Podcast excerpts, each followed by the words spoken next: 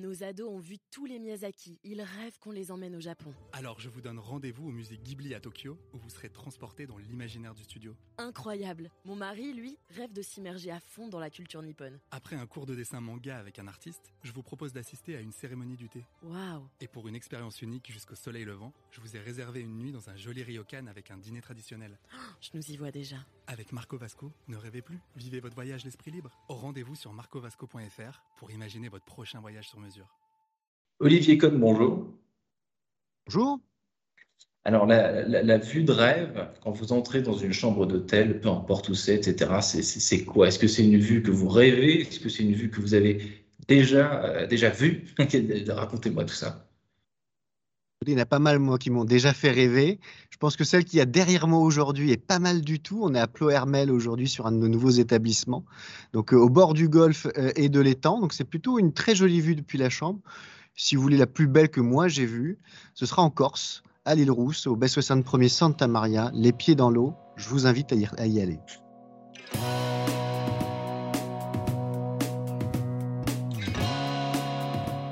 Bonjour à tous et bienvenue au Talk Dessineur du, du Figaro euh, estival avec aujourd'hui Olivier Cohn, directeur général de Best Western France, donc le groupe hôtelier international euh, que tout le monde connaît. Vous êtes en direct de Bretagne. J'ai l'impression, si vous avez bien écouté, vous êtes entré dans ce groupe il y a 22 ans, euh, en 2000, à votre sortie de l'ESCA. Euh, Qu'est-ce qui a fait que vous avez été loyal à cette boîte? Parce qu'aujourd'hui, tout le monde, euh, enfin, tout, tout le monde est un peu volage. Enfin, les, talents, comme on dit, euh, changent de groupe en groupe. Vous, vous êtes, vous êtes resté. Pourquoi?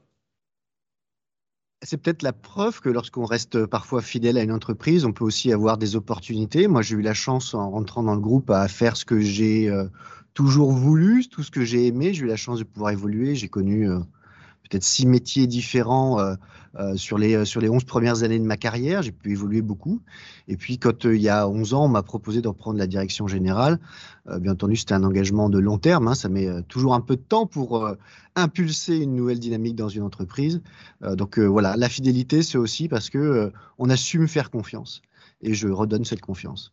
On a su vous faire confiance et vous donner des challenges et des envies de, de- de rester euh, finalement dans, dans une entreprise. Ouais.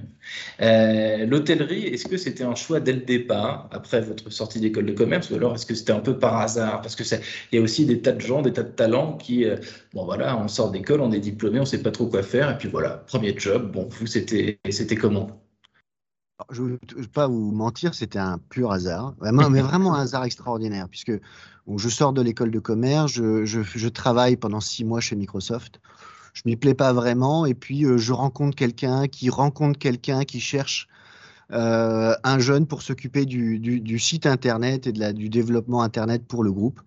Euh, je lui donne je mes coordonnées, on s'appelle, on se rencontre, et je rentre dans le groupe. Donc vous voyez, c'est vraiment un, pur hasard. J'ai- j'avais pas d'attachement particulier à l'hôtellerie à la base. Depuis, c'est une autre histoire. Depuis, c'est une autre histoire. Qu'est-ce que vous aimez justement dans ce monde un peu particulier? C'est vrai, de, l'hôtellerie. Là, il y a- enfin, comme n'importe quel secteur professionnel, il y a des codes, il y a des tas de choses à connaître. Qu'est-ce qui vous a euh, profondément, au-delà euh, des challenges qu'on vous propose euh, sans cesse? Est-ce qu'il y a, des trucs particuliers qui vous ont, qui vous ont, qui vous ont plu finalement? Beaucoup, alors la nature même du secteur. En fait, l'hôtellerie, c'est un secteur extrêmement humain. On est là pour véritablement s'occuper des clients. On est là pour leur faire vivre des bons moments. Et donc, il y a une relation aux autres qui est extrêmement forte. Et donc, c'est extrêmement attachant. Euh, donc ça, c'est vraiment le plan humain. Après, c'est un secteur d'activité qui mute très rapidement, très régulièrement. Euh, le tourisme, hein, de manière générale dans le monde, c'est 12% du PIB. Donc en fait, c'est un secteur qui est disrupté avec beaucoup de régularité et qui demande donc qu'on soit extrêmement attentif à ce qui se passe et qu'on évolue en permanence, qu'on innove, qu'on investisse. Et donc ça, ça rend le métier extrêmement passionnant parce que ça bouge en permanence. Et justement, l'innovation, on parle, vous avez dit innover. Euh, l'innovation, c'est un terme qu'on entend partout, dans, tous les secteurs euh, euh, professionnels. Quand on couple le- l'innovation à l'hôtellerie, il se passe quoi? Qu'est-ce que, vous voyez, vous qui bossez dans ce, secteur depuis, si longtemps? Comment est-ce qu'on innove dans un groupe international? Comment est-ce qu'on innove dans, l'hôtellerie, euh, tout simplement? En fait, on peut innover à tous les niveaux. Euh, l'innovation, peut y avoir l'innovation technologique, bien entendu, hein, qu'on va trouver euh, euh, dans les champs, qu'on va trouver dans la technologie qu'on va mettre en place pour fluidifier le parcours du client. mais c'est aussi de l'innovation dans le service, dans les nouveaux services qu'on est capable d'apporter aux clients, dans la restauration, dans le coworking, tout comme c'est aussi l'innovation dans la relation. Et donc, finalement, la formation qu'on va mettre en œuvre pour les, pour les collaborateurs des hôtels, pour justement que la relation avec les clients soit la plus, euh, la plus agréable, la plus souple possible. Et donc la formation a changé. J'entends coworking, euh, euh, j'entends relation avec les clients, tout ça a, changé, tout ça change, tout ça évolue sans cesse. Tout ça évolue sans cesse. Bien entendu, on adapte, on crée des nouveaux services en fonction des besoins qu'on détecte. Mais c'est vrai que le métier de base, qui est un métier d'accueil, d'hospitalité, il est en, évolution permanente. La manière dont on accueille le client, dont on s'intéresse à lui. On a des, typologies de clients qui sont très, très variées dans les établissements. Il y a des gens qui viennent là pour affaires, d'autres pour loisirs. Vous avez des couples, vous avez des familles. Vous accueillez pas les différents segments de clientèle de la même manière. Et donc, on s'adapte, bien entendu, en permanence aussi à leurs envies et à leurs besoins. Est-ce que la crise Covid, Olivier Cohn, a changé de façon durable et pérenne un business model? Donc là, on, évidemment, on parle de Best Western, mais de, l'hôtellerie en particulier. Qu'est-ce que vous, à titre personnel, vous avez pressenti? Euh, Qu'est-ce que vous voyez euh, euh, vos, vos, perspectives, si je puis dire, sur ce business model?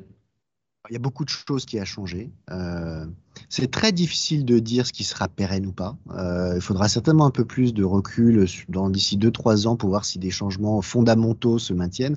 Ce qu'on voit, c'est que ce qui change beaucoup, c'est la manière dont les clients réservent leurs établissements. Euh, quand, avant la crise, on réservait assez longtemps en avance, en moyenne 30, 40 jours en avance, aujourd'hui, tout se fait en last minute. Hein. on se décide dans les 3, 5, 7 derniers jours. Donc, la manière de commercialiser les établissements ont changé. Donc, ce qui impacte également la gestion opérationnelle dans les établissements. Parce qu'avant, vous saviez à peu près combien de chambres vous alliez faire dans 2, 3, 5 jours. Là, vous pouvez être quasiment vide pendant 5 jours. Et puis, euh, d'un coup, vous remplissez très, très rapidement. Et bien, il vous faut euh, déployer le service, assurer que vous avez le personnel, etc.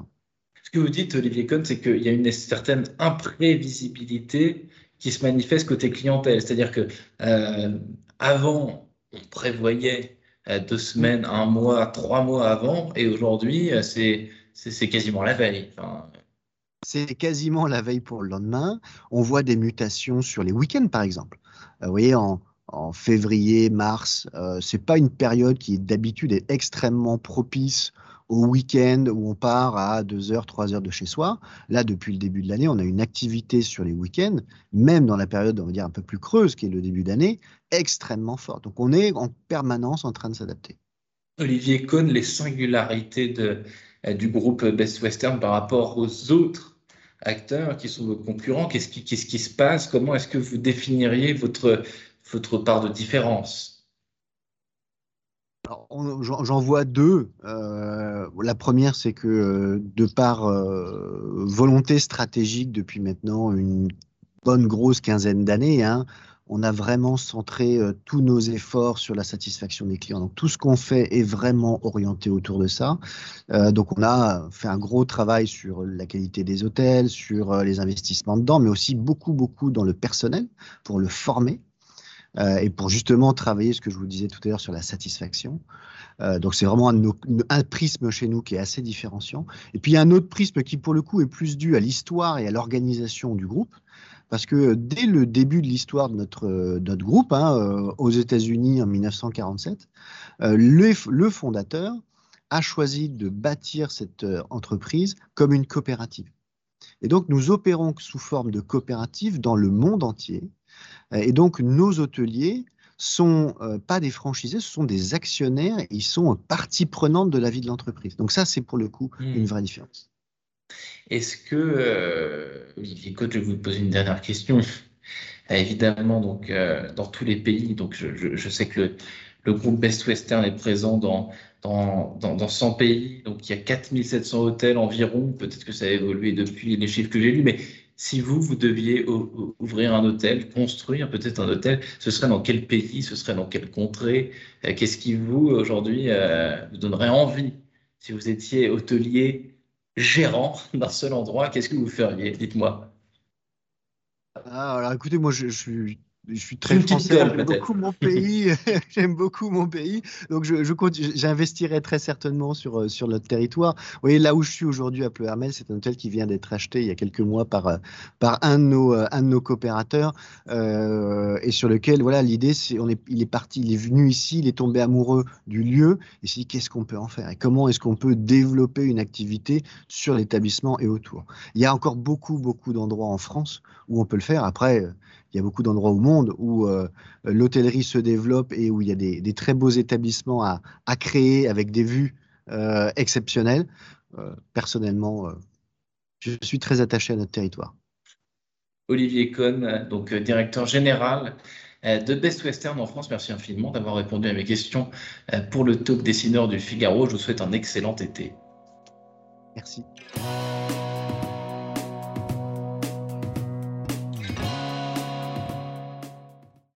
Ados ont vu tous les Miyazaki. Ils rêvent qu'on les emmène au Japon. Alors je vous donne rendez-vous au musée Ghibli à Tokyo, où vous serez transporté dans l'imaginaire du studio. Incroyable. Mon mari, lui, rêve de s'immerger à fond dans la culture nippone. Après un cours de dessin manga avec un artiste, je vous propose d'assister à une cérémonie du thé. Waouh Et pour une expérience unique jusqu'au soleil levant, je vous ai réservé une nuit dans un joli ryokan avec un dîner traditionnel. je nous y vois déjà. Avec Marco Vasco, ne rêvez plus, vivez votre voyage l'esprit libre. Au rendez-vous sur marcovasco.fr pour imaginer votre prochain voyage sur mesure.